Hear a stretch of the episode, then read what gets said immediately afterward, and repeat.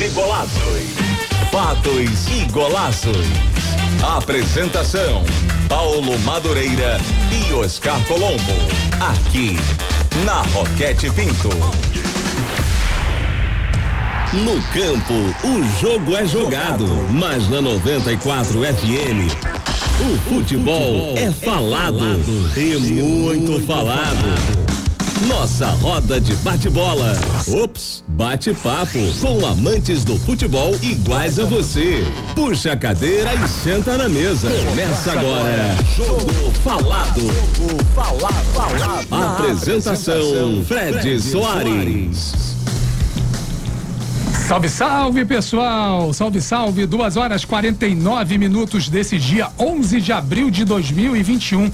O dia em que muito torcedor colocou seu teste cardíaco em dia, hein?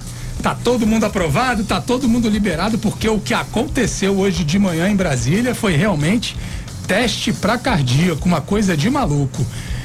Eu já tô aqui no estúdio com meus caros Tigo Soares e o Marcelo Valente que acompanharam a vitória, podemos dizer assim, do Flamengo nos pênaltis sobre o Palmeiras por 6 a 5 após um empate em 2 a 2 no tempo normal e o resultado assegurou o tricampeonato da Supercopa. Não me faz essa cara não, Marcelo, é tri mesmo. Porque lá em 1990 Mas a gente perdeu pro Corinthians. Ah, é verdade. Gol do Neto. É verdade. Continua com a cara. é, continua com a cara. Por que, que eu estava comemorando esse título hoje desde cedo? É verdade, Eu foi tava 1 a 0 gol de empolgação. Neto. É, acabou sendo na A empolgação. curiosidade é que a Supercopa sempre teve um carioca em suas finais.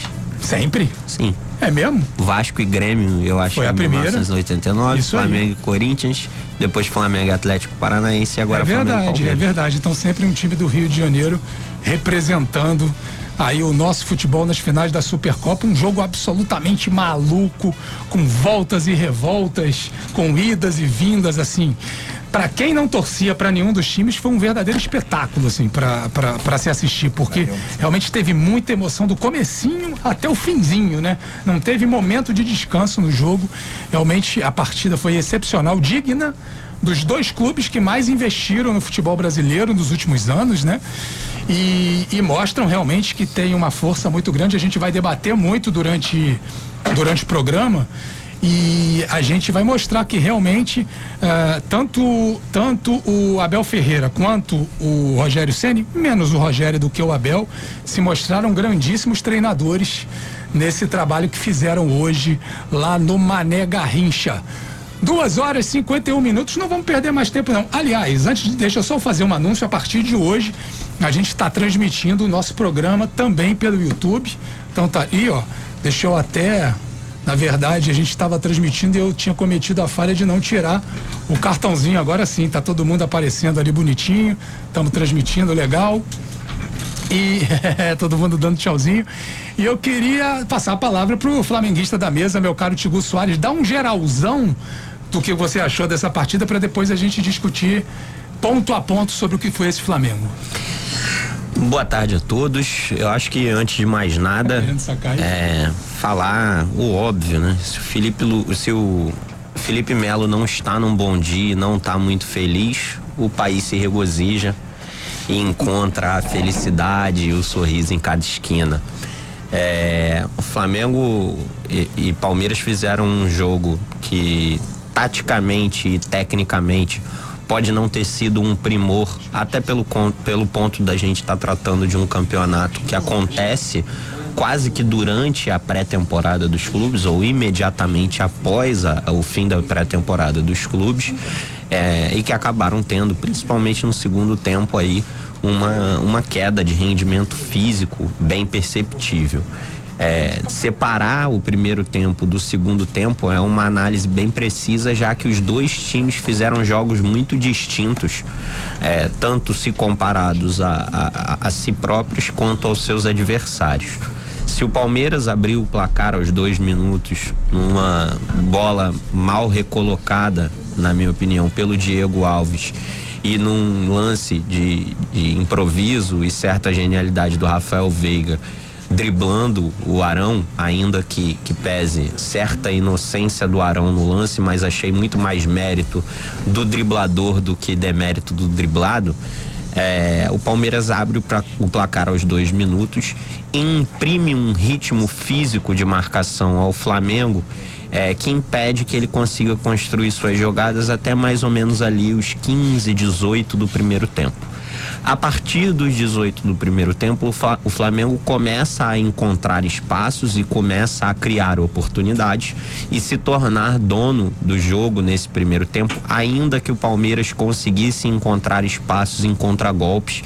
É, o Flamengo teve uma segunda linha é, formada ali por, por Diego, Everton Ribeiro, até mais recuado do que o Gerson.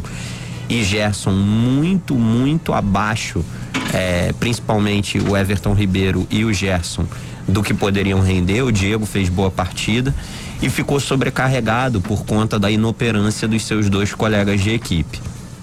É, o segundo tempo acabou trazendo um Flamengo que já descobriu a reviravolta no placar no final ainda do primeiro tempo, nos acréscimos do primeiro tempo, com um golaço do, do Arrascaeta, que por sinal parece uma nova habilidade desbloqueada por ele é, é, o chute no canto interno do goleiro. Não precisa ser forte, basta ser certeiro, basta ser preciso.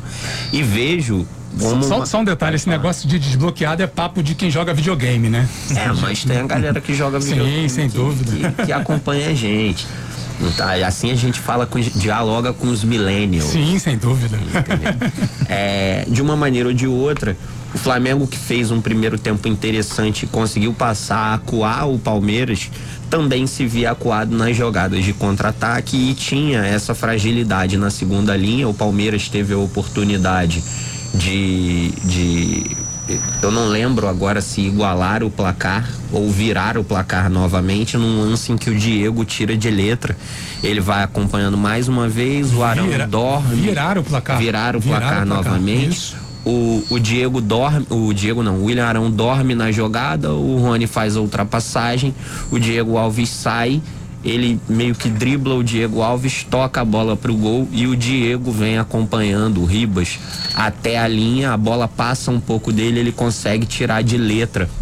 Numa o... bela metida de bola do Wesley. Exatamente, uma bela metida de bola do Wesley que, é, na minha humilde opinião, fez hora extra em campo bateu, bateu como se não né? houvesse amanhã, merecia o segundo amarelo, mas é aquele negócio, o juiz que amarela cedo, enquanto consegue decorar o nome do jogador, acaba aliviando para não dar o segundo amarelo por qualquer coisa. E aí entra o ponto polêmico da arbitragem, onde o Abel Ferreira muito reclamou de um lance similar, onde o Diego deveria sim ter recebido um cartão amarelo por critério, mas a essa altura o Wesley já merecia estar expulso. Então, assim, vejo de maneira completamente desproporcional a discussão sobre arbitragem. Entramos num segundo tempo onde o Flamengo parecia poder vir um pouco mais arrumado e o Palmeiras já veio com suas mudanças saíram o Felipe Melo e o Zé, Zé Rafael, Zé Rafael para a entrada do Danilo e do Gabriel Menino. Substituição parecida com a que ele fez lá em Buenos Aires, né? Exatamente. Quando também deu uma, uma repaginada no meio-campo que estava é, jogando a, muito mal. As substituições, de maneira geral, foram bastante parecidas com aqueles com, a, com a que ele fez. A única diferença é que ele preferiu utilizar de início o garoto Wesley ao invés do William Bigode, a exemplo do que ele tinha feito feito é, é, ao contrário do que ele tinha feito contra o Defensa e Justiça. É, Lá deu certo e hoje também deu, né? Hoje deu também. Deu, deu certo. Não fosse um menino tão afoito, afobado nessas coisas, acho inclusive que saiu no segundo tempo porque de, continuava distribuindo butinadas e bastante nervoso em campo, parecia uma mera questão de tempo até é, ser expulso. Mas eu achei que a entrada do Danilo foi fundamental para a equipe ganhar um fôlego ali no meio campo. Até porque o Felipe Melo ele marca muito atrás. exato. Ele, ele já marca com a, a, a bunda colada na linha dos zagueiros. Uhum. E foi do Danilo Danilo o passe pro pênalti infantilmente cometido pelo Rodrigo Caio, absolutamente infantil, de novo. Rodrigo Caio, que é exemplo vezes, né, do Ilharão. É, fez. É, porque o primeiro foi fora da área. Não, o puxão? O primeiro puxão foi fora foi da fora? área, o segundo foi dentro. Me deu a impressão que o primeiro não, já foi então, dentro. Então, é, é. Era, bastava ele não ter feito o segundo, que o juiz ia ter dado a vantagem e o Rony já vinha caindo. Sim, ele tava fechando, né? Ele tava, ele tava ele tava, ângulo Ele tava inteiro. É. não tinha porquê. Um pênalti absolutamente juvenil do Rodrigo Caio, que ainda parece carecer de falta de ritmo. Então, assim, Rodrigo Caio, William Arão, Gerson e Everton Ribeiro fizeram uma partida muito, muito abaixo daquilo que poderiam apresentar e que devem apresentar ao longo da temporada.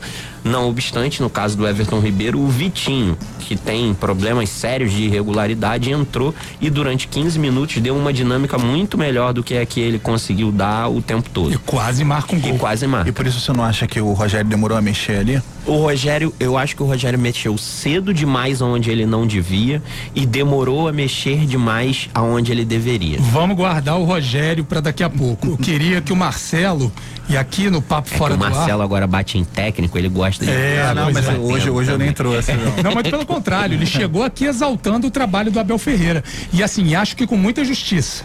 Porque o Palmeiras, é, de quarta-feira para cá, o que se falou o tempo todo é: Palmeiras vai mostrar um futebol reativo, vai, vai jogar por uma bola, não vai atacar o Flamengo, o Flamengo vai amassar o Palmeiras, uma hora vai fazer um gol, tá arriscado o Flamengo golear. E o Palmeiras foi para trocação com o Flamengo, sem dúvida. Eu até achava que em algum momento o Flamengo estava com maior posse de bola no primeiro tempo, mas vieram as estatísticas no intervalo e para minha surpresa, 50% a 50%.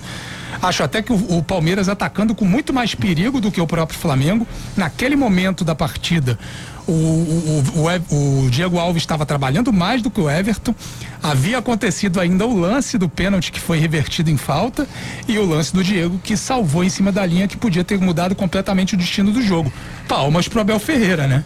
Sim, é, foi o que eu falei aqui, uh, logo quando cheguei no estúdio, tá, conversando aqui com o Fred, eu falei, se você pegar o time do Flamengo e o time do Palmeiras, comparar jogador por jogador, é, acho que talvez só o Everton e o Gustavo Gomes seriam titulares no, no Flamengo.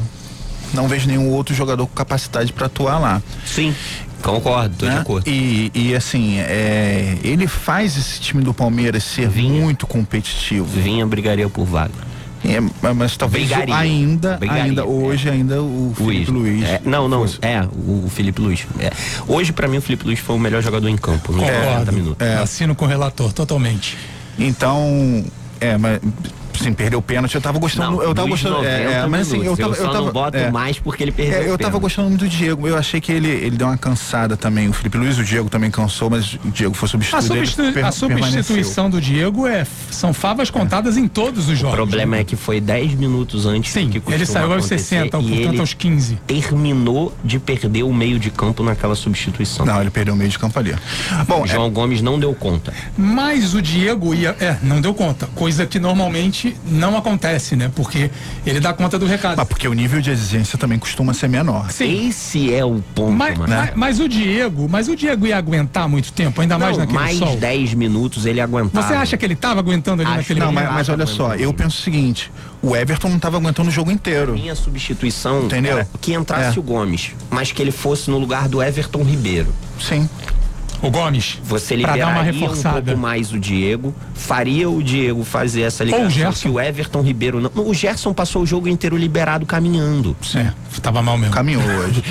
Entendeu? Em determinado momento eu achava que a substituição a ser feita era o Bruno Henrique no Everton Ribeiro, ou, perdão, Bruno Viana no Everton Ribeiro, porque aí o Bruno Viana liberava ia pra zaga e liberava o Arão para fazer a dupla de meio de campo ali com, eu poderia com ter feito isso. Seria uma opção.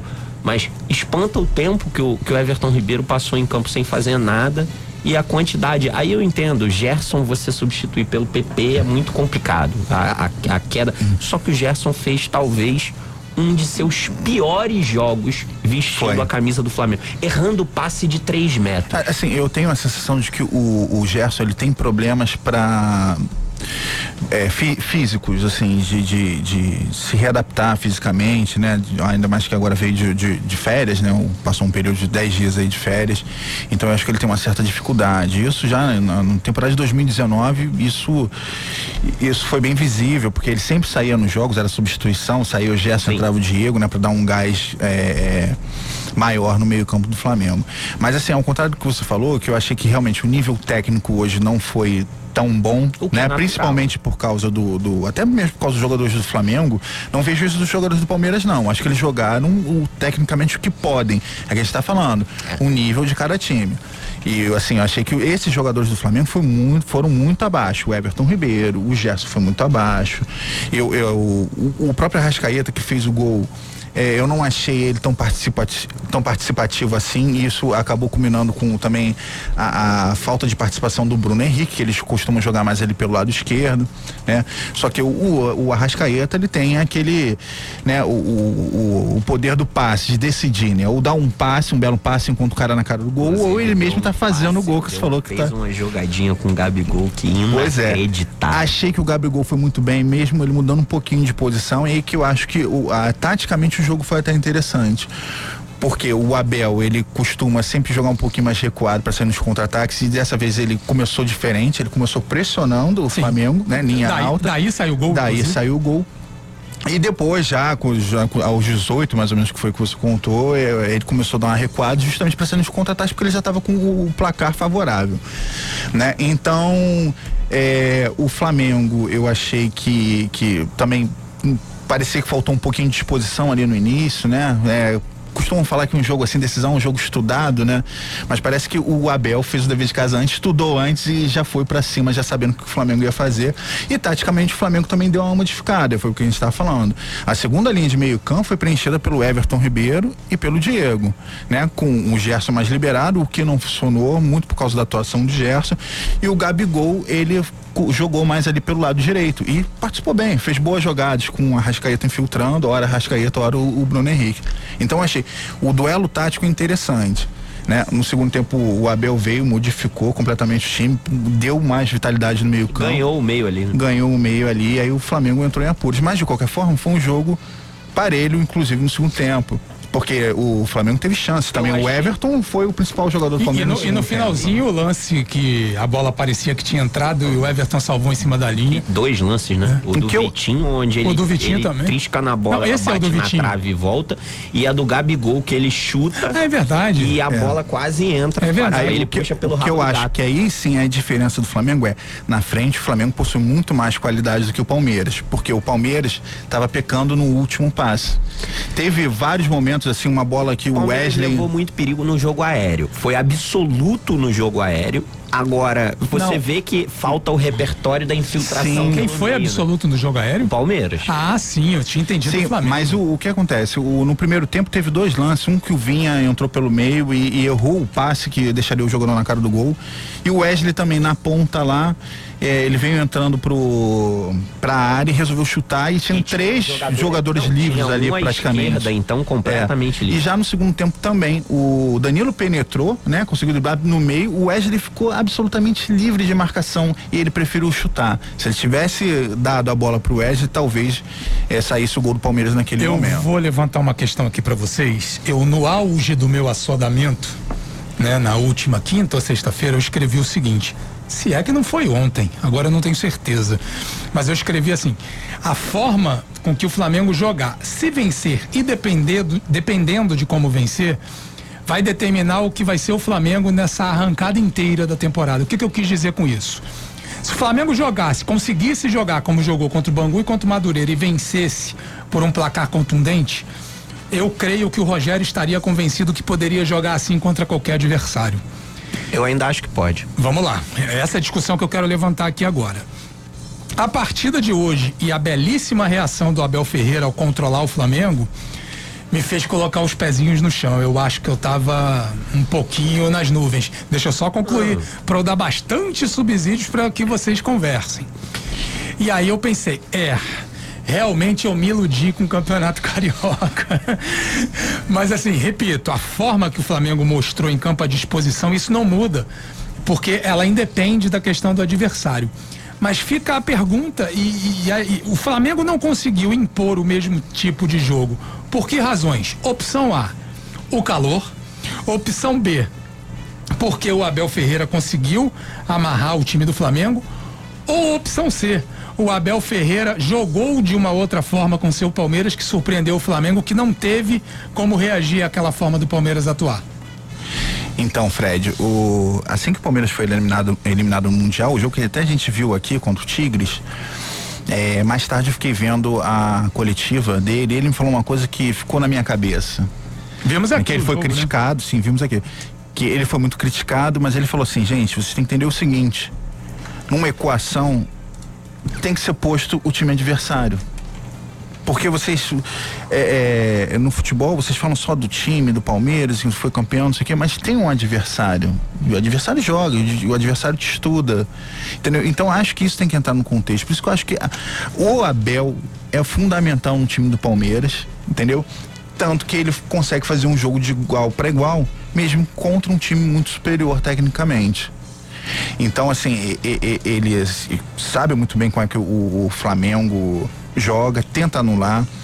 Ele passou por um jogo assim similar, que ele enfrentou um time muito mais forte e acabou passando. Foi o primeiro jogo da Libertadores contra o River Plate, que ele conseguiu anular o, o, o River Plate, mesmo com três garotos ali no meio campo né? Jogadores que tinham acabado de, de subir do, do, time de base. Então, assim, ele é muito bom treinador. Tudo bem que nesse confronto contra o River Plate, ele também pegou o técnico casca grossa, que aqui no jogo de volta também, ele, o, o, Palmeiras tomou um vareio. Foi salvo pelo, pelo Everton, Sim. Pelo, por uma série de to, fatores. Tomou um vareio, mas no outro lado, é, é, é, aí que tá, né? Equação, o time adversário também entra e o técnico na, na ocasião também entrou, que é o Marcelo Galhardo, que talvez seja um, o melhor técnico sul-americano. Da América do Sul. Da América do Sul, né? Sul-americano tem outros aí que são bons. Enfim, então assim, eu acho que o trabalho do, do Abel é fundamental e eu acho, só, eu só acho que o Palmeiras só consegue fazer um jogo de igual para igual justamente pelo técnico que tem eu vou vou num caminho onde a tua resposta de A, B e C, eu vou de D, que é todas as anteriores e mais alguns outros. Eu ia então, vai de E então, porque eu ia incluir uma outra aqui na opção D, que era a seguinte: o Rogério Ceni foi mal.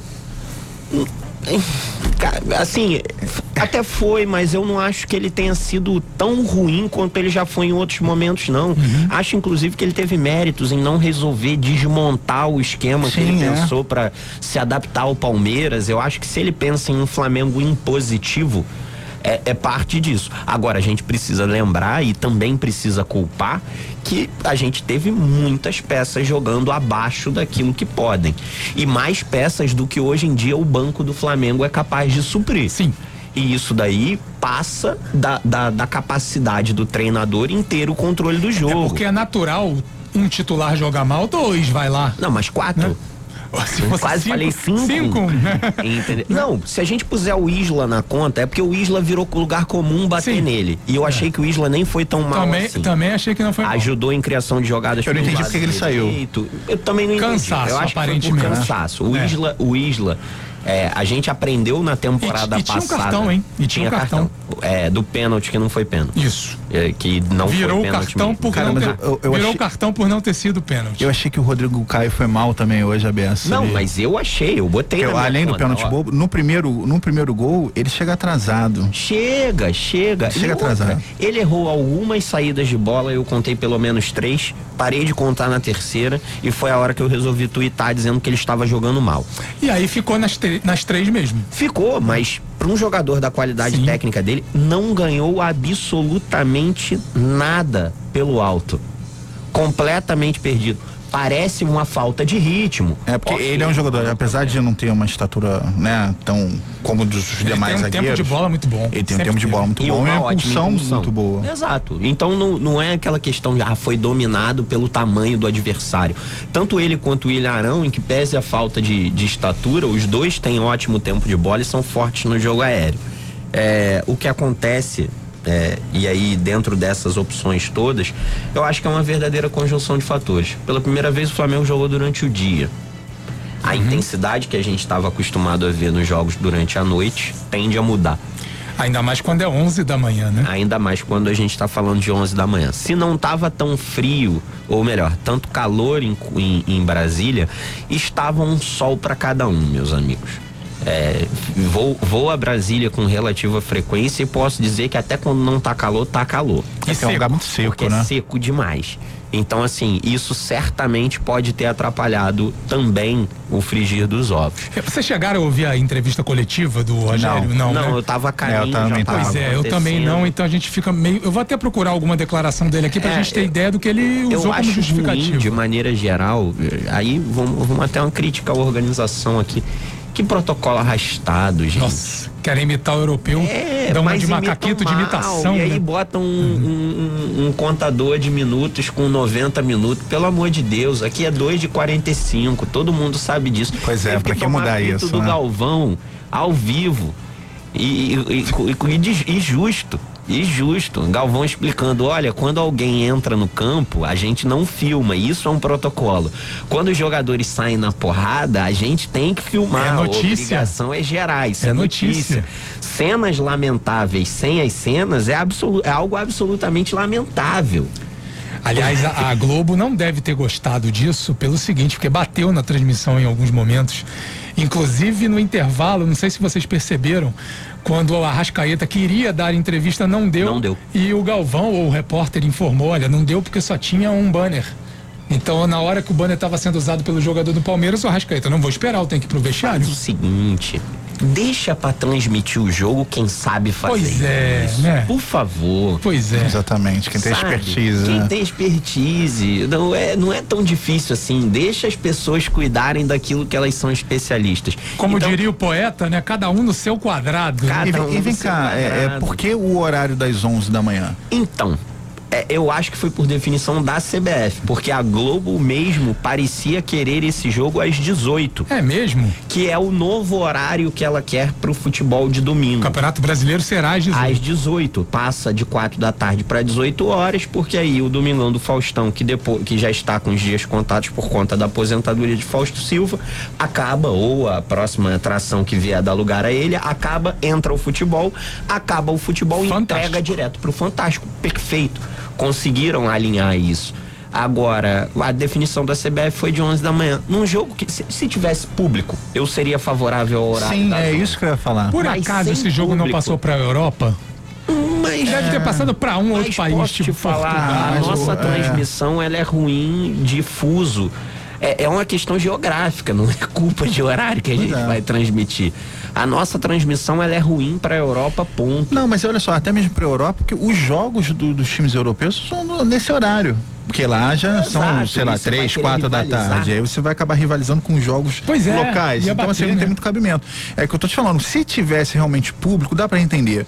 Porque é um horário que caiu no gosto aju- do público. ajuda o É, espetáculo, assim, né? é legal um jogo 11 horas da manhã, porque é um, é um programa que você faz Em domingo. que pese a lua, Você vira um vai- programa de família. Sim, é um programa de família, porque você vai, acorda cedo, leva as crianças, você vê um belo espetáculo, vê um jogo de futebol, não necessariamente Já- belo espetáculo. já sai, já almoça. sai, vai almoçar fora, e- enfim, né? É caiu um programa. no gosto. A gente achou estranho no início e caiu no gosto. Ficou Caiu. legal. É Ficou jogo legal. bom pra você ir com a família mesmo.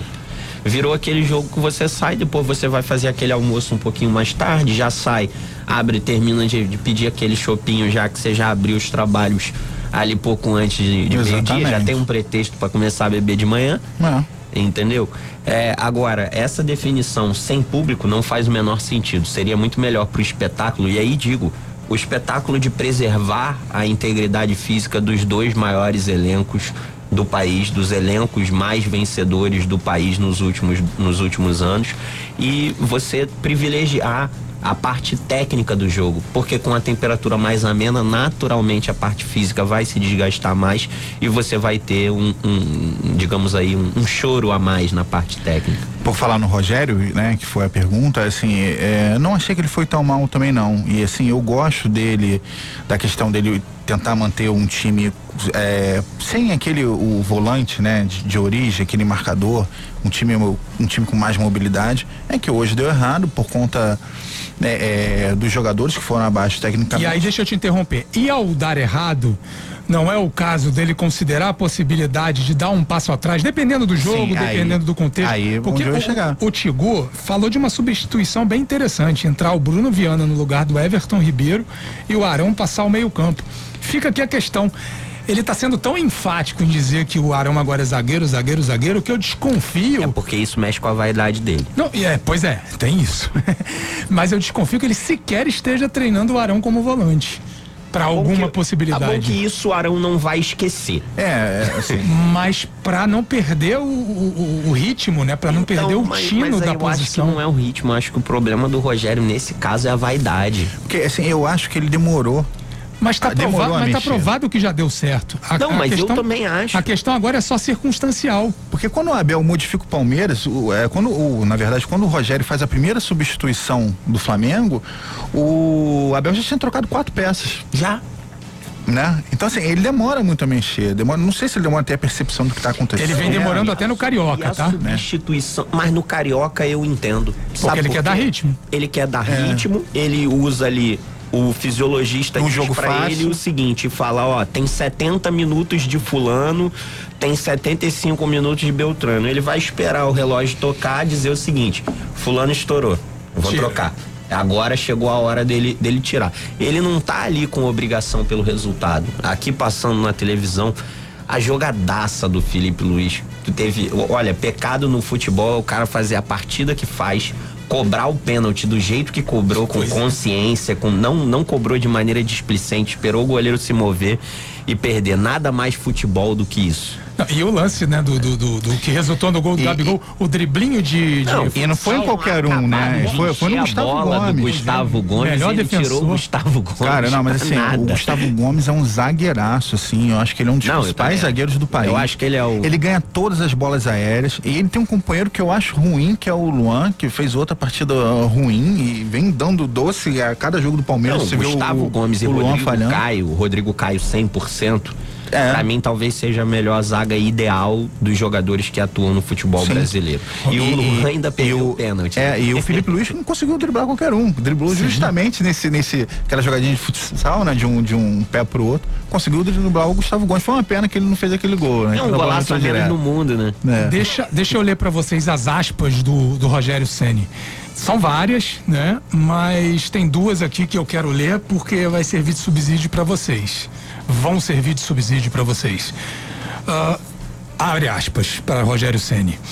Ele, Abel Ferreira, adotou um jogo mais faltoso. Sim. Fez com que diminuísse o ritmo do Flamengo. Temos sempre bom toque de bola envolvente. Um gramado mais seco do que costumeiramente jogamos. Bateram bastante. Verdade. Faltas nem sempre tão violentas, mas que pararam muito o jogo. Talvez se adotássemos essa estratégia no segundo tempo, poderíamos ter diminuído o ritmo do jogo. Ou seja, ele pensa em de vez em quando, a partir de agora, depois do que viu, de repente voltar atrás. Porque faz parte do jogo. Faz parte do contexto do jogo. Deixa eu prosseguir. No segundo tempo, o time foi começando a cansar um pouco. Não tínhamos tido o teste que o Palmeiras teve na quarta. Acho que isso pesou um pouco. Não entendi muito. No fim, com as ele é mais trocas. qualificado. Até entendo o que ele quis dizer, mas acho desculpa. Vamos lá, é. Soou como desculpa. No fim, com as trocas, se o time não fez um jogo brilhante, reconheço que foi abaixo do que fizemos no- no- no Campeonato Carioca. Mas nos últimos 5, 10 minutos, se fosse para existir um vencedor, seria o Flamengo. Também concordo, até por conta das duas grandes chances de gol que criou.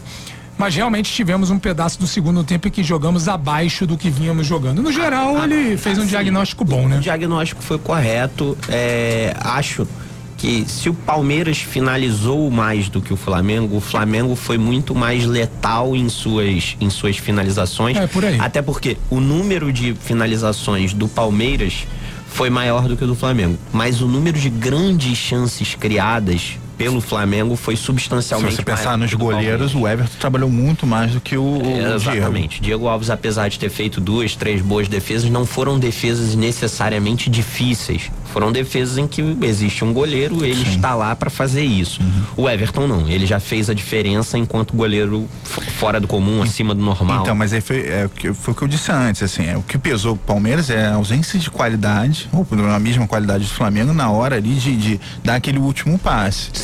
Né? É isso. Mas aí eu vou fazer uma pergunta cretina para você. A ausência de qualidade, ela acontece, e aí eu, eu viro e falo, porra, ausência de qualidade, a gente tem um Rafael Veiga que tá jogando muito. É, a gente tem um Zé Rafael que tem qualidade para fazer isso. É, e aí a gente vira e fala, é a ausência de qualidade ou o automatismo do jogo reativo do Palmeiras cria naturalmente uma dificuldade para quando o time quer ser dono do jogo. Eu, eu notei isso. É, o, o, Palmeiras, ele. E, aí eu, eu, já vou fazer aqui um, um lançamento para o futuro, tá? Para mim, esse esquema do Palmeiras, ele tende a ter muita dificuldade a partir do momento que alguém entregar a bola pro Palmeiras, fechar uma linha com quatro, outra linha com cinco, falar o seguinte: te vira. Porque, pelo que eu vi hoje, o Palmeiras tem a bola alçada na área. E se fizer isso numa, com uma zaga que te dê proteção suficiente para ganhar todas. E hoje ele não tinha um centroavante, né? Exatamente, mas o, o próprio Luiz Adriano não é esse centroavante também é, é, não é um borré. Não é. Por isso que o, o não, nem, o bo, nem o borré é isso que você está falando. Não, não, eu estou dizendo de, de estatura e jogo aéreo. Uh -huh. O borré tem essa característica. Mas joga mas não mais é um, movimentado. Não é um Pedro. Não, não é um Pedro. Mas sabe o que eu acho? É, eu acompanhei o Não jogos... é um Borja. Não é um Borja. Eu acho que o repertório do Abel ele é maior do que isso, do que apresentou, de só jogar dessa maneira. É Sabe isso por quê? que eu ainda o... não sei. Não, mas você viu os jogos do Palmeiras na Libertadores? Quem que o Flamengo, pe... o, o, Palmeiras pegou na Libertadores? É, é, foi um time... Jorge Wilstermann. Sim, e... na primeira fase. Não? Não, ah, não já nas oitavas. E depois pegou um outro Uma time também. baba também, que eu não lembro. E o Palmeiras foi super bem. Então, mas. Dominou os jogos e ganhou com muita então, facilidade. Mas, mas a diferença é grande, né, Marcelo? É que a diferença é que Mas, mas aí é, é, o seguinte: é o, ele pegou um adversário, sabia que o adversário é superior, no caso superior o Palmeiras, e que entregou a bola pro Palmeiras e o Palmeiras soube o que fazer. Não, então, mas. Eu lembro que na época o, o, ele fazia uma, uma, uma, Não, ele chegou a botar uma dobradinha muito Paula boa. segundo atacante. Não, não, mas ele, o, o, Gustavo Scarpa jogava muito bem com o Vinha ali, que Sim. eles trocavam muito e o Palmeiras foi muito chegou bem nesse jogo. A tese que você levanta essa questão de um time montar duas linhas de quatro e entregar a bola pro Palmeiras, ela faz sentido. Mas em algumas poucas vezes, é bem verdade, não me lembro se exatamente na Libertadores, tá? Não, na Libertadores mas eu, eu mas eu vou te citar um jogo. Grêmio e Palmeiras pelo Campeonato Brasileiro, jogo disputado em São Paulo. O Grêmio entregou a bola pro Palmeiras. No primeiro tempo, o Palmeiras foi muito mal. E no segundo foi muito bem. Foi muito bem. Soube reagir, soube jogar com a bola no pé. Ou seja, é um time que tem essa capacidade. Talvez não seja usado por uma questão de predileção do treinador. Então, mas eu acho que quando falta a predileção do treinador, falta ao time o automatismo. Por exemplo, esse Palmeiras ele sabe muito bem ser vertical. Por quê? Porque ele faz isso o tempo inteiro. O Rony faz 30 facões no jogo. Ele não cansa de fazer aquele facão. É toda vez o mesmo facão mesmo. Isso não é um problema, não é uma crítica. A única coisa que eu estou dizendo é que quando não há esse espaço para o facão, não há o espaço para que os automatismos funcionem, falta a memória de jogo do como é jogar para agredir. Esse é o meu ponto. Eu não acho que seja necessariamente falta de qualidade. O Palmeiras tem peças interessantes como Gustavo Scarpa, Zé Rafael e Rafael Veiga. Mas, é, mas assim, eu, eu não, acho que tem um pouco. São sim, espetaculares. Não são espetaculares. Não dá pra comparar você vê, com a Rascaeta. Não dá, e até se você pegar o Atlético Mineiro, tem peças melhores. Outros times têm peças melhores. Tem porque Agora tem Nacho. Tem e o Hulk, né? O Hulk. Não, mas que, então, entendeu? mas o Hulk eu já vejo o Hulk Tem jogando mais. É, mas não são tanto. Eu não vejo o Hulk com capacidade de criação, não. Entendi. Eu tô falando mais de atacante. meia criativo ou segundo ou segundo atacante com essa capacidade de fazer esse último passe que não seja lateral ou que não seja em profundidade, Aliás, é o que o, o, que o Botafogo, o que o Palmeiras está acostumado a ver, que é a profundidade que o campo dá quando você faz essa transição ofensiva que é fortíssima. Só um parênteses com relação ao Nacho, né? Parece que joga no Brasil há 10 anos, né? Se adaptou é, de uma eu, forma maravilhosa, tem tudo para ser um dos grandes no brasileiro. Isso e ao mesmo tempo eu me peguei me pedindo calma, eu sou um grande admirador do futebol. Mais uma porque soldado. é o campeonato brasileiro. Oh, é o campeonato mineiro, mineiro que é fraquíssimo. Então, assim, ainda é cedo pra gente conseguir saber se. Mas, assim, o início é incrível. Eu adoro o futebol desse rapaz. É, acho absolutamente espetacular. A gente vai falar sobre as cobranças de pênalti? Vamos falar sobre muito mais. É, só quero dizer que são 3 horas e 28 minutos. O reloginho virou aqui agora. Um abraço para todo mundo que também tá vendo a gente pela internet, né? A Rádio Roquete Pinto é transmitida aqui pro Rio de Janeiro. Muita gente ouvindo e vendo a gente pela internet no youtube.com barra Fred Soares. Obrigado a todos. Gente mandando mensagem aqui, na medida do possível eu vou colocando aqui na tela. Mas eu quero passar para vocês outra declaração do Rogério que dá debate sobre as trocas, as substituições. É, é, porque ele dá péssimas entrevistas, meu Deus Vamos do céu. lá. Por isso que dá muito debate. Se eu colocar o fim do jogo, sobre as trocas, tá? Se eu colocar o fim do jogo, realmente, Michael teve boas jogadas individuais. Vitinho também teve entrada mais competitiva. Concordo. Ele só podia ter invertido, porque dizer que o Michael teve boas jogadas individuais chega a ser uma sacanagem. É, o Michael também não, Mas- mas assim, é que foi teve. mal. Mas Deixa, assim, deixa eu só concluir, Marcelo, só para não perder a linha. Everton Ribeiro, Bruno Henrique e Gerson não queriam sair, mas não aguentavam mais. Gabriel veio até o campo pedindo para não tirar, mas ele disse que não aguentava mais. Ele quem? Deve ser ele. O Gabriel. Não, deve ser o próprio Gabriel também, não aguentando. Mas ele não saiu, né? Não, mas ele pediu pra não sair, mesmo dizendo Ah, que não sim, tava aguentando mais. Michael entrou, converteu a cobrança. João. O João Gomes, quando começamos a perder o meio, tentei dar mais proteção. Não foi tão bem sucedido hoje. Gerson e Everton cansados. As substituições foram muito mais para repor fisicamente o time do que por qualquer outra coisa. É, mas Não fizemos substituições defensivas. Mateuzinho entrou porque o Isla tinha um cartão amarelo e começou, a, e começou a ficar um jogo perigoso. As outras substituições são naturais, são as opções que temos do meio para frente. É, tá, mas é, o- a impressão que eu tenho é que o Everton Ribeiro entrou cansado e o Gerson também. É, é mais fácil, às vezes, você ou não dar o nome do jogador e fala que tem peças bem abaixo do que criar desculpa de que foi uma questão Então, sabe o que acontece? Ele fala que o Vitinho entrou, deu uma modificada, o Michel também, mas assim, eu tô vendo aqui, o Vitinho entrou aos 79, né? Jogou 15 minutos. E o, o Michel aos 88. É, é, então, assim, o que, que esperar de um cara que entra assim, com tão pouco tempo? Sendo que essas peças estavam muito abaixo desde o começo do jogo. Exato. E aí que eu, que eu E, digo. e aí criou o medo na torcida, né? Estamos tirando o, bate, o, o- treinador tava tirando o batedor. E eu até pênalti. gosto do esquema que ele tenta implementar no Flamengo, né? De, de mobilidade, de, de bons jogadores, de, do, do, do 1 a 11, todos os jogadores que sabem jogar bola mesmo, né? Não só aquele jogador de marcação. Mas eu acho que ele demora muito a mexer. E acho isso um problema dele. Então. Que alguém tem que chegar e, e tentar dar uma ajustada com ele. O, o que eu acho engraçado foi o seguinte: eu entendi as mexidas do Rogério Senna. Eu não entendi os momentos. é, eu não entendi alguma a, a dificuldade em tentar variar o repertório. É, por exemplo, a entrada do João Gomes no. Por que, que era mais fácil você vir com o Bruno Viana no Everton Ribeiro? Porque você viria com o Bruno Viana no Everton Ribeiro, depois você já sabe que você tem a alteração do Diego.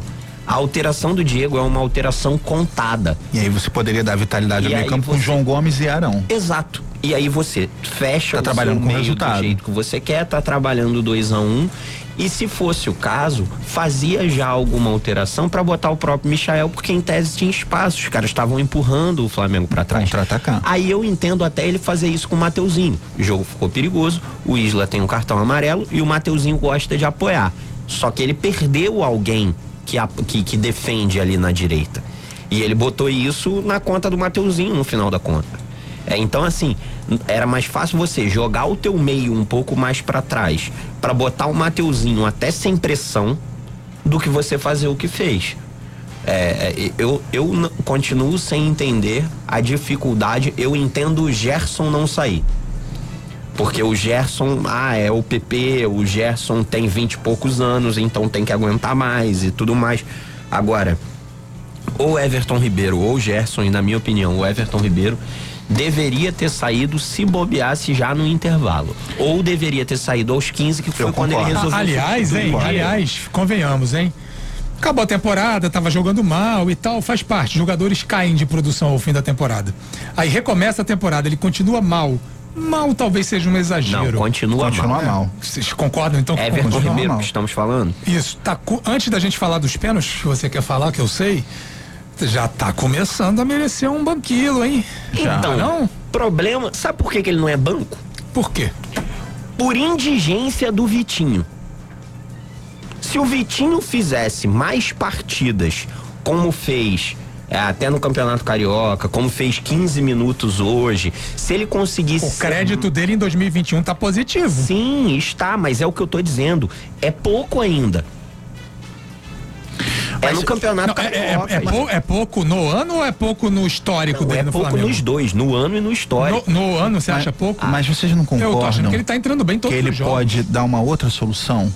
Bancar o Everton e, por exemplo, Ainda mais na botar o Gabigol ali mais pela direita e aí com o centroavante ou o Pedro, né, no caso que a gente fala, mas ou então o Rodrigo Muniz, que também vem fazendo gols, também tá com saldo positivo, ele não poderia estar fazendo isso também? Não, ainda Pra- mais com a pra poder ausência do bancar Pedro. o O Pedro Everton? seria bom entrando hoje, te- seria injustificável hoje se tivesse Pedro no banco.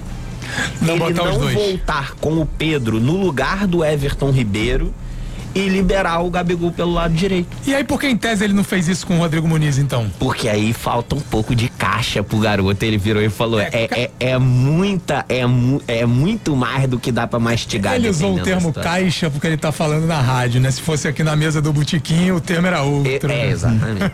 exatamente. É, não ia ser tão polido. 3 horas 34 minutos. Tigo, você quer falar dos pênaltis, né? Que foi emocionante. né? Cara, O eu- jogo tava perdido, né? Eu quero, eu quero falar de um detalhe na cobrança dos pênaltis. Que, o, que o. Diego Alves é um, é um baita de um goleiro pegando pênalti e tudo mais, a gente já sabe. Mas tem umas horas que você vira e fala assim: o maluco que pega muito pênalti também faz muita gente perder pênalti só pelo medo que ele bota e pelas coisas que ele consegue instalar. Posso voltar no tempo? Pode. 1977. Você é garoto, você obviamente Eu, não eu, viu. é, eu nem era né? nascido. Eu também não. Eu era. Não, para de papo. Eu não, nascido? eu não era não. Porra. Fred, tá mal. Ali- Aliás, ó, mês de aniversário, tá bom? Em 83. 4.7 no próximo dia 26 de Maluco, abril. o Fred, presente. é, ele, isso aí é gato, maluco. Não é possível esse Agra- maluco ter agradeço o 47 elogio. anos. É, um absurdo essa criatura ter 47 anos. 47. 77 eu já era, já era nascido, evidentemente não acompanhava futebol. Mas a final daquele campeonato brasileiro daquele ano foi decidida entre São Paulo e Atlético Mineiro. O campeão foi o São Paulo, do Rubens Minelli. E ele foi vencido nos pênaltis. Chega em casa, abre o YouTube e assiste essa disputa de pênaltis. O, quão, o quanto que o Valdir Pérez, goleiro do São Paulo, irritou os jogadores do Atlético Então, Mineiro, que mas eram o, jovens. O, o Diego Alves não precisou irritar. Ele não irritou, eu, eu mas vou ele falar usou de qual foi a malandragem. cobrança. É, mas sabe o que eu acho? A cobrança, ele alugou um lote na cabeça do menino Danilo. O que ele fez com o garoto Danilo Foi aquela que ele reclamou da posição da bola? foi, Putz, e era o último pênalti da série. era o, o match point. Era o match point, era já o segundo, segundo match match point. Era o segundo, primeiro isso aí. foi o Luan, inútil. Não, cara, esse. é, se eu fosse torcedor Lu- Lu- palmeirense. Luan é teu, Não, hein? meu Deus a do sorte, a sorte pelo a Deus queira que em momento algum o Luan feche com o Vasco. Porque se fechar com o Vasco, Não, esse homem infarta. Mas ele é melhor do que qualquer um lá. Não, problema, mas ele Luan. tem. Ele Eu tem tinha um bronca ódio. já do Luan, porque a, a dupla de zaga do Vasco era Luan e Rodrigo. E o Luan, ele tem um problema seríssimo. Chama ele, ele é o zagueiro, não, ele é o zagueiro que ele vai pra dar o combate. Mas ele falha demais nessa ida ao combate dele. Isso já desde o Vasco. Ele é zagueiro foi. caçador, né? Ele é o zagueiro caçador. Ele o, contra os Tigres, né? Pô, foi justamente o erro E- dele. E, em São Paulo ele tem fama de chama gol. Nossa, não, chama o gol realmente. Assim, Impressionante. é, o Palmeiras tem, se Cara, quiser né, então, ser competitivo, vai ter contra so- o zagueiro. Aliás, o- um dos gols hoje. Eu acho que é o primeiro gol. tá? Hein, hein, Thiago? O, Thiago, o, o- o gol sai. O começo da jogada é Bruno Henrique com o Luan, né? Do É, lado esquerdo é, do campo. é, Sim, É, então, chama é, gol a criança. O Gustavo Gomes, ele tem que se desdobrar ali, jogar por ele, pelo Luan, porque assim, é impressionante. Não, eu o Gustavo não Gomes, aliás, que não vem o Imperiur. parece que o Gustavo Gomes, parece que o, o- a toquinha de natação já faz parte do uniforme do Gustavo Gomes, Sempre. né? Porque eu vejo muito mais ele jogar com aquela toquinha, todo jogo ele tá com aquela toquinha Não, lá. ele só usa o cabelo grande, porque eu tenho a impressão de que se ele cortar baixinho, vai ter tanto talho. É. eu falei isso pra minha mulher hoje. Rodrigo Caio é outro, hein? Mas o É, Rodrigo também. Caio é nariz. Geralmente. Agora, sobre as cobranças de pênalti, Sim. eu queria fazer algumas observações. É, é óbvio que quando você substitui em, em larga escala, você acaba tendo que botar alguns garotos para bater, alguns, alguns é, jogadores que não estão acostumados a isso. E é engraçado, né? As injustiças que uma cobrança de pênalti pode proporcionar. A primeira injustiça que a cobrança de pênalti é, é, proporciona é o pênalti perdido pelo Felipe Luiz. Bem batido, mas que não entrou. E era, tinha sido o melhor jogador durante os 90 minutos, para mim, sem dúvida. É, Que não foi premiado com gol durante o jogo por, Exa- uma, por uma obra do destino. né? Exatamente, por uma obra do destino. É, o segundo detalhe. Como é absurdo o fato de alguns pênaltis muito mal batidos entrarem. O pênalti do João Gomes foi muito mais mal batido que o do Mateuzinho. O do Gabriel foi mal batido também. O do Gabriel não foi, não. Ele Foi bateu não, na gente? bochecha da rede. Mas ele bateu lento. Então, mas ele bateu. Então, ele só bateu lento ele porque ele bateu aonde o goleiro não chega. Tá bom, vou aceitar. Foi um Não, voto eu vencido, só vou te mas falar. olha, Só tem um goleiro que chega naquela bola e ele não atua mais. por causa do tamanho. Ah, sim. Não, por causa da capacidade de reflexo, do- de É reflexo da ele, ele esperava o cara bater. O Dida esperava o cara bater Hum. e tinha reflexo e envergadura suficiente pra pegar a bola bem batida. A bola da bochecha. A bola da bochecha. É, o Dida já me fez sair chorando no Maracanã. vi- o único goleiro que eu já vi capaz de pegar pênaltis muito bem batidos. Na maior parte das vezes o goleiro pega o pênalti, há, há que ter o demérito do, do, do, do cobrador. O Dida é um dos únicos goleiros que eu me Uhum. É, lembro de Dida pegar é o- recorrentemente pênalti bem batido. É, o Corinthians foi campeão mundial com o Dida no gol, na cobrança de pênaltis, e o Milan foi campeão da Champions League com o Dida também. Exatamente. é, na, na cobrança de pênaltis. Exatamente. E aí a reviravolta, o teste para cardíaco foi o Flamengo fazer um gol nas suas primeiras três cobranças e você tendo dois match points aí, digamos. Chegou a estar 3x1, né? 3 a 1 com o, o, o 3 a 1 se perder a quarta cobrança não não tem mais. Posso te fazer uma pergunta, Tigu? Posso. Quando o PP perdeu o seu pênalti, Não, mas eu, eu, eu adiantei isso no Twitter para vocês. Eu não vi. Eu tenho Também não um vi. tweet de quando o PP entrou. Posso resgatar aqui nesse Pode. momento e ler pra vocês? Pode. O tweet do PP foi o seguinte: Aham. quando o PP entrou e ele entrou junto com o Michael, salvo o melhor juízo, é, o PP entrou e eu falei o Aos seguinte. 88, né? Aos 88, ele entrou, Brasília marcava meio-dia e 55, tá? Rogério Ceni colocando o, o potente PP para ele perder pênalti e tirando o Bruno Henrique para colocar o inexplicável Michael. O Bruno Henrique já sabemos saiu porque pediu. E o PP podia não ter ninguém, mas o potente PP perder pênalti estava escrito. Tava, eu Tava. costumo dizer É, que já tava. tá- já tava Mas o Michael, o Michael também tava, tá? Jó, capítulo 3, versículo 14, tava lá dizendo, então Ezequiel 17, 25, peço perdão a todos, mas não é uma blasfêmia, esses capítulos não existem. A gente cita aqui só pra dar um ar de verossimilhança na coisa, mas estava na Bíblia que o PP ia perder esse pênalti, como já tinha perdido no Campeonato Carioca. Eu tinha certeza que o Michel também Mas sabe que perder. você estava falando dessa, dessa linguagem corporal, vamos dizer assim, do goleiro, né? Na hora de bater o pênalti. E o Diego Alves, o goleiro experiente, do jeito que é, principalmente de pegar pênalti. é o igual pegador de pênalti do sentiu, Messi. Garoto sentiu, e do né? Cristiano Ronaldo. Mas eu achei que ele falhou nesse momento. Por quê? É, o Flamengo perdeu os dois dos três primeiros Isso. pênaltis. E chegou no terceiro pênalti, né, que o- os dois primeiros do Palmeiras foram no meio do gol. E na terceira Não, co- cobrança, se eu não me no canto, engano. ele- o primeiro foi no canto É? certo. Ele acertou o canto no primeiro. Só sei que teve uma cobrança, não lembro se foi o- a terceira cobrança do Palmeiras ou a quarta, que ele resolveu ficar. Foi o parado. Gustavo Scarpa. E aí. Foi na, na cobrança seguinte é que o, É. o jogador bateu no meio. E aí, quando, quando o cara bate, bateu no canto, ele ficou parado no meio, ele sequer pulou na bola.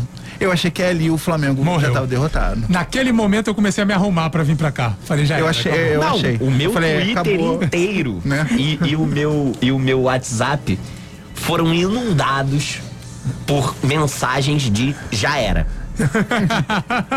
Foi por- foram duas, duas ondas. A primeira quando o Mateuzinho perde o terceiro pênalti, certo? E a outra quando o Gustavo Scarpa co- converte esse pênalti que ele bate no canto e o Diego fica no meio do gol. E aí, enfim, já era, já era, já era. Muita gente xingando o Diego Alves justamente porque ele não, não nem, nem, nem pulou e. Não, mas eu, mas eu entendi. Ele, bom, eu vou ficar no meio que o cara vai bater no meio. E aí, dele É, deu porque a Duvinha, ele. É. A Duvinha não, a, perdão, a do Gustavo Gomes, ele resolveu sair antes e o Gomes bate no meio.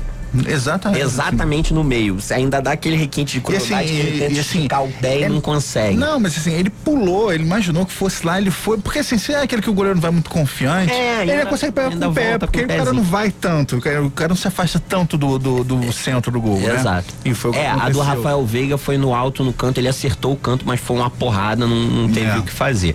Agora, aí fica engraçado. Quando o Luan pega a bola, e aí, é, aí, aí ele aí já, já, sabe que o Luan é, é, é, tem esse, esse carrega, tem os jogadores que carregam uma carga maior. O cara vive com a nuvem. Tem jogador que né? arrasta né? corrente, que vive com a nuvem. exatamente. Entendeu? Por exemplo, o cara às vezes pode até vir bem, mas ele carrega essa nuvem, a torcida não gosta, vai falar mal do cara. Por exemplo, você entra aqui no Twitter de um palmeirense, você não vê ninguém reclamando da cobrança do Danilo para fora. É verdade. Mas Até a do é Luan. Casa, garoto, essa, mas a do Luan. Então, assim, é, aí ele pega o pênalti muito mal batido do Luan. E aí, beleza, o Flamengo entra ainda naquela situação onde precisa, precisa converter o quarto pênalti ainda. Situação pra é muito ter que delicada. ir pra quinta e outra. Converter a quinta para ir para as cobranças alternadas. E aí, quando o, o ele pega essa primeira, o Flamengo converte, eu não lembro com quem, que foi depois dessa do Luan. Eu acho que foi. Eu não, não me recordo, definitivamente não me recordo. Jogador do Flamengo? Quem foi depois eu do acho Luan? que foi Michael. Pode ter sido Michael, mas pode ter certeza. sido, mas não tenho certeza. É, o jogador do Flamengo converte e aí vem o, o Luan o Luan não, o Danilo para fechar a quinta bola da série. E aí ele bate, faz aquela resenhazinha com o Danilo ali. Aí ele faz aquela resenhazinha com o Danilo ali, onde ele troca aquela ideia, deve dar aquela, aquela afobada no garoto. E o Danilo demorou muito e a partir pra cobrança. a né? fisionomia né? do garoto começando a mudar. O moleque chega com a bola e bota a bola na marca. Respira cheio de confiança. Não, respira com alguma confiança. Troca uma ideia com o Diego Alves. Aí você já vê que ele dá uma uma aí já dá uma corrigida na postura. Mas olhando pra câmera. Não, ele já dá aquela corrigida na postura e aí ele toma distância. Quando toma distância e a câmera foca nele, tu já vê que o garoto já tá com pouca confiança. O que que ele faz? Demora para bater. Quando ele demora para bater, antes dele correr, o Diego Alves fala da bola. E aí o juiz para de novo e ele vai mexer na bola. Ali ele alugou o lote não, na eu, cabeça do E eu, vou, eu, vou usar, eu vou usar o termo técnico, né? Pra não parecer uma coisa chula, mas é o coito interrompido, né? Exatamente. Mas isso é. já aconteceu com o João Gomes também, não foi? Que ele demorou foi. muito a bater, tanto que o Voaden foi conversar com ele. Que ele bem, mas não foi interrompido. Não, né? mas, mas aí quando termina de interromper e você olha pra cara do Danilo, você, você já vira e fala assim. Da Nossa, mas já tá no bolso. é para saber se ele vai isolar ou, ou, se ele vai. Aí ele tenta tirar demais e o Diego já tava muito na bola dele também. É. Então, assim, é, é, é, é, absolutamente impressionante a diferença que às vezes é aquele negócio. Seria estranho se ele conseguisse isso com um cara experiente. É, fiquei com pena do garoto, na verdade. É. No fim das contas, eu fico com pena. Porque você vira e fala, cara, é muito o, o, o leão velho conseguindo fazer o, o, truque pro leão novo, entendeu? É, mas tem aquele negócio, né? Se for para chorar a mãe de alguém, que seja do outro, né? é, mas o que Diego Alves fez hoje foi impressionante. foi mesmo. E a, a defesa que ele, depois que ele passa, ele tira a bola. É, foi absolutamente espetacular. E aí fica a questão pra gente discutir no outro programa. Hugo faria isso? Provavelmente não. Tô falando do ponto de vista psicológico, ah, não. tá? Não. Do ponto de vista falta, técnico, esportivo é outra história. Falta, falta história para fazer isso. Pois é, falta estofo para ele conseguir fazer isso. Gente, são 3 horas 47 minutos. Temos campeonato carioca hoje, né? Daqui a pouco, a partir das 18 horas, a Rádio Roquete Pinto transmite para todo mundo aqui do Rio de Janeiro, Fluminense e Nova Iguaçu. Lembrando que tivemos jogos ontem pela competição. O Macaé perdeu para o Resende 3 a 1 A portuguesa ficou na beira da classificação, bateu o Bangu por 5 a 1 Nossa. É, 5 a 1 goleada, jogando muito bem o Bangu nesse campeonato. O Volta Redonda empatou com o Botafogo. É o Volta Redonda é o primeiro classificado para as semifinais da competição. E o Madureira e o Boa Vista jogam nesse momento 18 minutos do primeiro tempo. O placar está em 0 a 0. Assim, uh, o espaço é para a gente falar do Botafogo, né? Mas assim, a gente tem que exaltar muito é o Volta Redonda, né? Que faz uma campanha absolutamente espetacular. O Volta Redonda é o líder hoje. Bem verdade que com um jogo a mais. Mas Teve é o gol do Aleph? É o link. Teve. Não, teve gol? Teve. Maluco, mas Gol fede a gol, hein? É, o Volta E ele Redonda é bom tá, jogador. tá pedindo 2 milhões e meio nele. E aí, com a classificação do Volta Redonda, já está né, consagrado que não teremos os quatro grandes na semifinal do Campeonato Carioca. E o Botafogo, que é o que está ali ainda disputando, o Fluminense também, né? O Fluminense está em quarto com 13 pontos. Deixa eu dar a conta completa aqui. Volta Redonda é o líder com 20, Flamengo é o vice-líder com 19, a Portuguesa com 17, Fluminense com 13, o Botafogo com 12, o Madureira com 12, o Resende com 11, o Vasco, bem difícil a situação do Vasco com 10, mas também tem um jogo a menos. O Boa Vista com 10, Nova Iguaçu 9, Bangu 5 e o Macaé praticamente rebaixado com apenas um ponto. Cara, você acredita que ainda, e eu falo aqui com o Marcelo, você acredita, Marcelo, que ainda teremos pelo menos mais dois grandes e que esses grandes podem ser Fluminense e Botafogo, porque o Vasco realmente está numa situação que parece que está mais preocupado com a Série B, o que, aliás, ele faz muito bem. É, eu acho que a torcida do Vasco, onde eu me incluo, não, não tá tão preocupada assim com o Campeonato Carioca, não. Serve como um laboratório, né? E, e, o time vem crescendo. Acredito que se começasse hoje o Campeonato Carioca se classificaria. Que fofo, gente. Né? Ué, né? Qual foi eu tô falando bem, porque eu, eu fui aqui pra internet e dei uma Não, fofo Porque eu porque ele tá bem. falando bem, cara. Eu Tô feliz de Ah, ver o tá Marcelo bom. mais feliz com isso. É, não. O Marcelo é zen, cara, por natureza. É. Então, assim, é, mas eu acho que vai ter o clássico, o Botafogo e Fluminense, muito provavelmente esse clássico que vai decidir a vaga. Então acho que aí passa somente dois grandes. Acho que o Flamengo e é provável que seja, né, o favorito é o No Fluminense. papel, o Fluminense. No isso. papel Fluminense. É, então, é, o Botafogo também, na verdade, serve também como laboratório, né? O Botafogo teve muita, muitas mudanças, o, Bota- o elenco do Botafogo ainda está se modificando, tem jogadores importantes saindo, então é, é, serve como laboratório, né? Lógico que o nível do Campeonato Carioca é um nível mais baixo do que o Botafogo vai encontrar na Série B e eu acho que o Botafogo tem motivos para se preocupar com esse elenco atual e acabando o Carioca eu eu acho, julgo necessário que haja contratações ali para dar qualificar o time do Botafogo. Eu vejo o Botafogo hoje é, é, é, com uma situação mais preocupante dentro dos times cariocas. Isso falando entre o Botafogo e Vasco, né?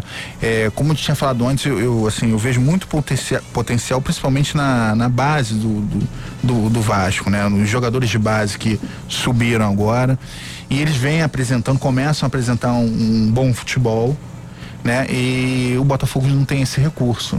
Eu não vejo o Botafogo com esse recurso. Tem o Matheus Nascimento, né? Que provavelmente o Babi vai sair, ele vai entrar no lugar dele. Mas é um jogador extremamente jovem. Eu falo dos jovens do Vasco, mas os jogos do Vasco já tem 19 para 20 anos. Né? Conquistaram muita 17. coisa na base. O Matheus Nascimento tem 17. Então, assim, O é, um- é um também. outro departamento. O Enio também, que parece até ser um jogador razoável. Mas, assim, o Botafogo não tem esse recurso, né? De, de buscar jogadores lá na base. Principalmente porque não é um clube que tem tanto poder de investimento. Então, eu vejo a temporada do Botafogo. É, é, de forma assim, bem preocupada. Lembra assim. que no início do campeonato eu te falei isso, quando a gente Sim. tava falando bem do Botafogo, falei, espera, É, espera a é. peça dar uma É encaixada. porque o Botafogo foi uma incógnita, porque assim, quando é, os jogadores vieram, eu até vim aqui no programa para falar do Botafogo, foi complicado, porque assim, pouco conheci esses jogadores, É, né? jogadores- e o que é normal quando o time cai pra É, Série então B, assim, né? teve aquela ilusão do, do, do campeonato do- da Copa do Brasil, de ter ganhado muito bem do Motoclube. Enfim, aí você vê alguns jogadores que, que tiveram boa participação nesse jogo. Né? Depois foi um 0 a 0 com o Bangu, mas mesmo assim também não foi tão mal.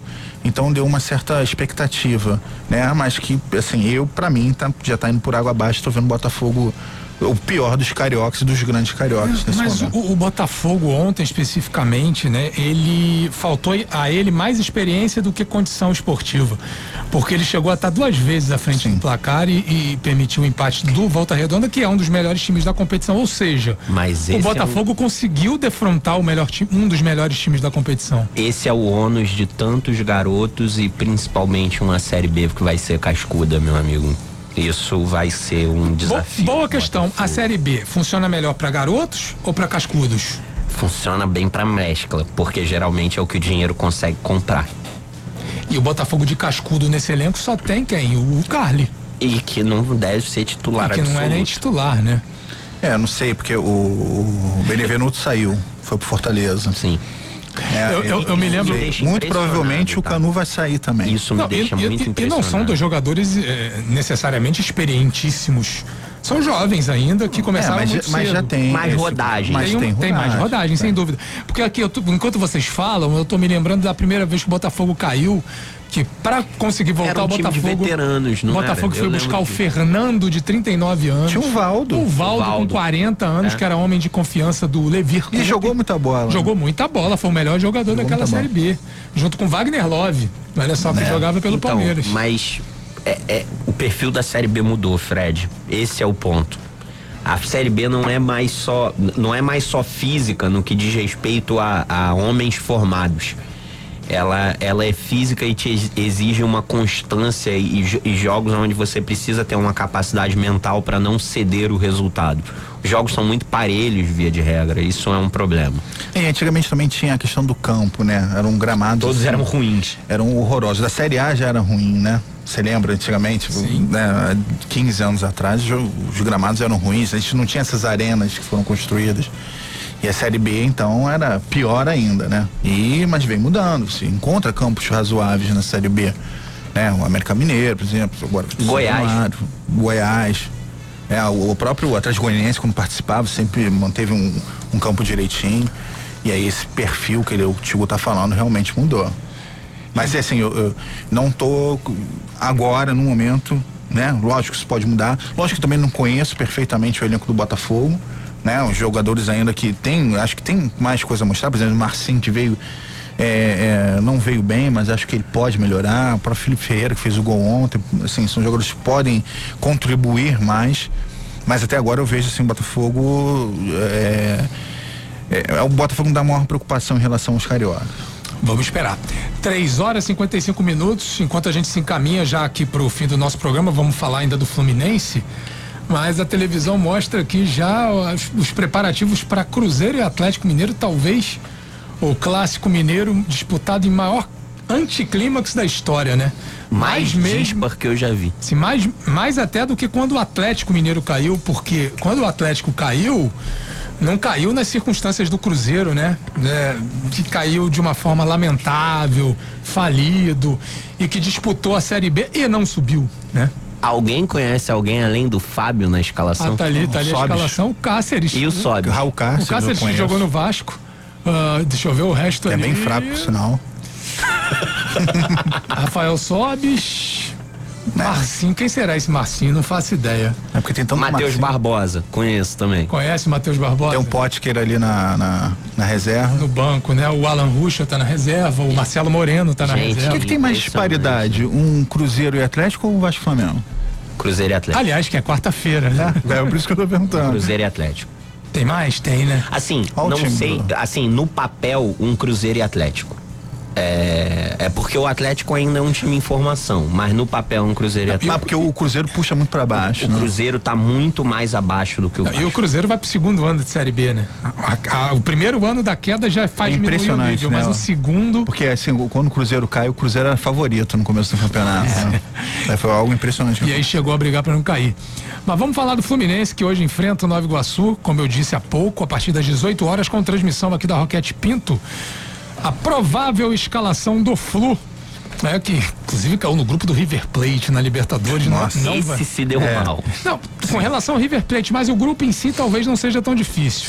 É o Santa Fé e o outro Santa adversário Fé, é o. é, eu não lembro o outro, mas o, Santa O outro é o mais manda fra- o mais É, o outro é o mais né? É a fraco. baba do grupo. É, a baba. Mas, mas é bem difícil, é bem complicado. Porque a impressão que dá é que tem dois times em destaque e os outros dois, no caso o Independente Santa Fé, para mim. Aliás, eu tô até me calçando na opinião do José Novales, que para mim é um dos caras que mais entendem de futebol sul-americano. E ele falou claramente: olha, o, o Independente Santa Fé não dá. É, é então, mas eu, eu queria lembrar, Não. e eu sou fã incondicional do Josa, tá? O Fluminense foi eliminado na Sul-Americana pelo poderoso União Lacalheira. Lacalheira. Mas que já estava em crescimento ali, tanto é que na Ah, mas temporada seguinte foi vice-campeão Ainda assim. do país. E sei lá o que, que ele vai aprontar no grupo do Flamengo, hein? Mas vamos esperar. Olha, a provável escalação do Flu para daqui a pouco é a seguinte: Marcos, Felipe, Calegari, Nino, Lucas Claro e Egídio. Wellington Martinelli e Nenê, Kaique, Luiz Henrique e Fred.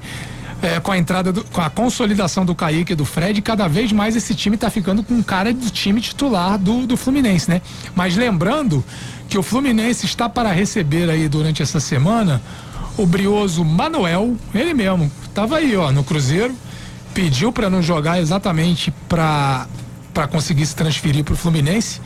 E o bravo Caçares, que jogava no Atlético e que teve atualmente e que passou recentemente no Corinthians, também foi oferecido. Bom, a gente sabe que a tendência hoje é o Fluminense ganhar do Nova Iguaçu, não tem muita discussão com relação a isso, mas o futuro, o Fluminense precisa de reforço, né? Para tornar o time mais cascudo, mais até do que já é. Então, é, é assim, o Fluminense que a gente fala que o Fluminense tem o poder de poder buscar na sua própria base bons jogadores. Que é o caso, se você olhar as extremidades do Fluminense, tem Kaique e Luiz Henrique, que são dois belos, boas promessas, belos jogadores, né? Jogam bem. Então, assim, é, é, eu vejo até com bons olhos a, a do Manuel, não porque eu acho ele um baita zagueiro, mas é porque o Fluminense precisa se reforçar. Por exemplo, jogou o Frazan tá, vinha jogando Frazan e tava mal, né? Tava errando muito. Quer dizer, você não acho que ele venha para ser titular, mas quando necessitar, o Lucas Claro ou alguém né, ficar ausente, Nino, né? Você tem um jogador, um, um zagueiro ali para repor. É, é, uma boa qualidade, experiência também. O Casares eu já não é uma contratação que assim que eu acho eu, eu não gosto muito, acho que o jogador dá muito problema fora de campo. Aí você extracampo. imagina no Rio de Janeiro, hein? Então, mas é isso que a gente sempre pensa. Nossa. Né? É Rio de. Janeiro, vacinadinho. Nesse é o time do Não, Rio de Janeiro, Não, o cara vai morar aí- aqui Isso aí isso vai dar é problema. tudo certo pra dar errado. Então, assim, eu, eu investiria de repente em outros jogadores. Eu tava vendo com bons olhos que o Fluminense eu tava cogitando aí o William Bigode. Isso era ótimo. Esse seria um ótimo nome. Até o próprio Matheus Babi. É, chegaram a cogitar, mas Pra- acabou fechando sim, o Pra, Atlético. pra elenco, né? Seria realmente Pra elenco bom. seria ótimo. Melhor que Então, o Caio assim, Paulista, né? O- o- eu acharia o William Bigode. Acho que o William Bigode cairia com uma luva. Eu também acho. Eu também acho. E olha, assim, que eu nem acho ele um jogador espetacular, não. Seria mas melhor. acho Mas que ele, ele, levaria ele muito entrega, né? Ele Porque eu acho que o. Fluminense tá buscando um jogador ali de lado de campo. Porque o Luca não tá. Não, Não rendeu. Não, Não rendeu. aconteceu. É, são, o Kaique é muito jovem, muito jovem. Então, assim, ele é promissor, mas o Fluminense precisa de um jogador ali de, de maior experiência. Você tem o Nenê, né? Que talvez seja o principal articulador, mas é um jogador já de 40 anos, praticamente. Então, é.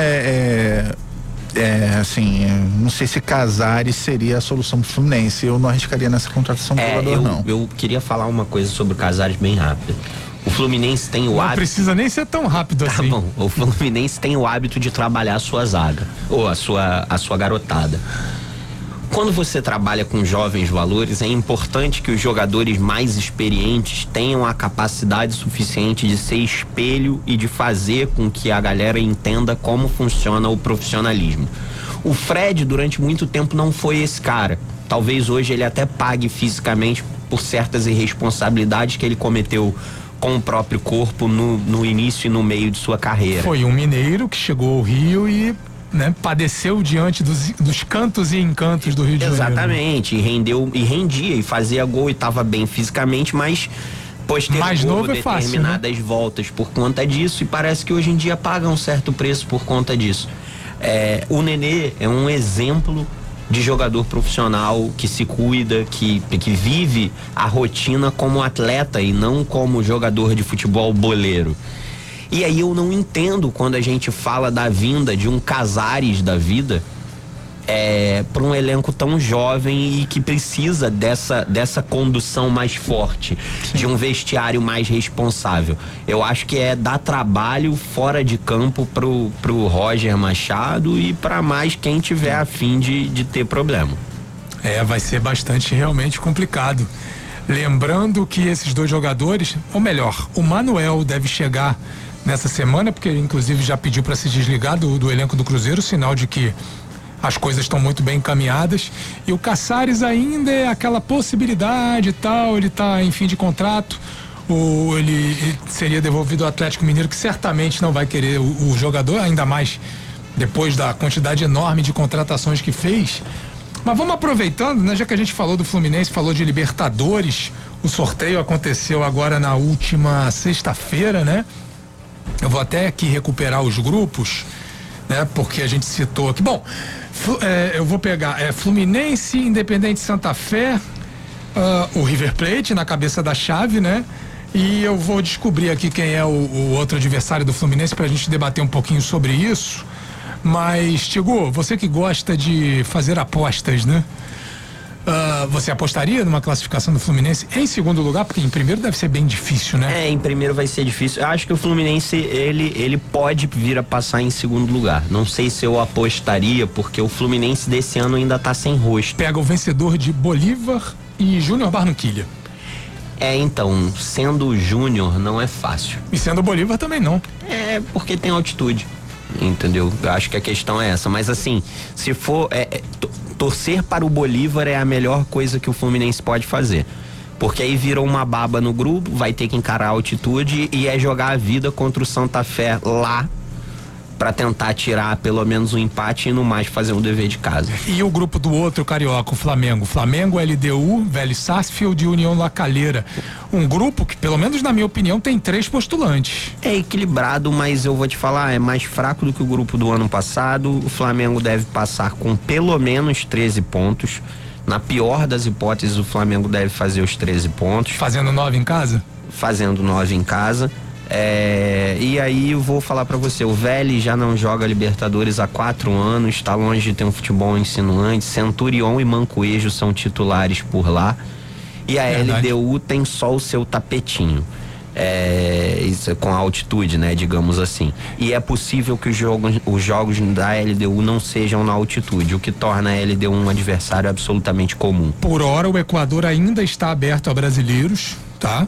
Então não há esse empecilho, mas a qualquer não, momento mas isso pode mudar. jogos não têm acontecido em Quito, tem acontecido em Guayaquil.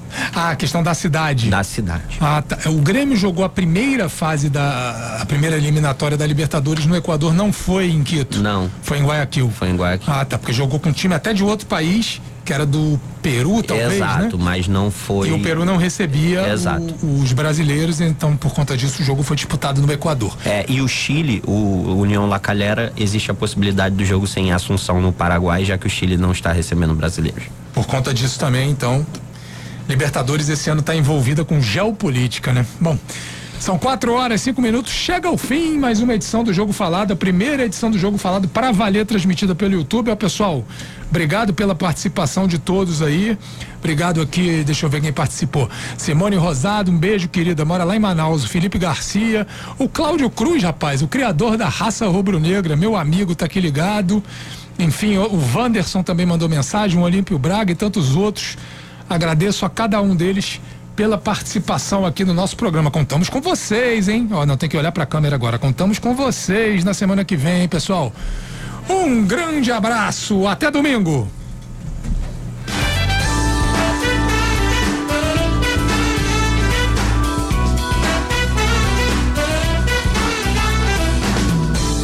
E o papo não parou no intervalo. Jogo Falado 94 FM está de volta. Na apresentação, Fred Soares. Roquete Pinto. Roquete Pinto, 94,1 FM. Rio de Janeiro. Se tem alguém que tá com saudade de abraçar, é o povo do estado do Rio de Janeiro. Vamos nos unir para abraçar a vacinação contra a Covid-19. A vacina é a única forma de nos proteger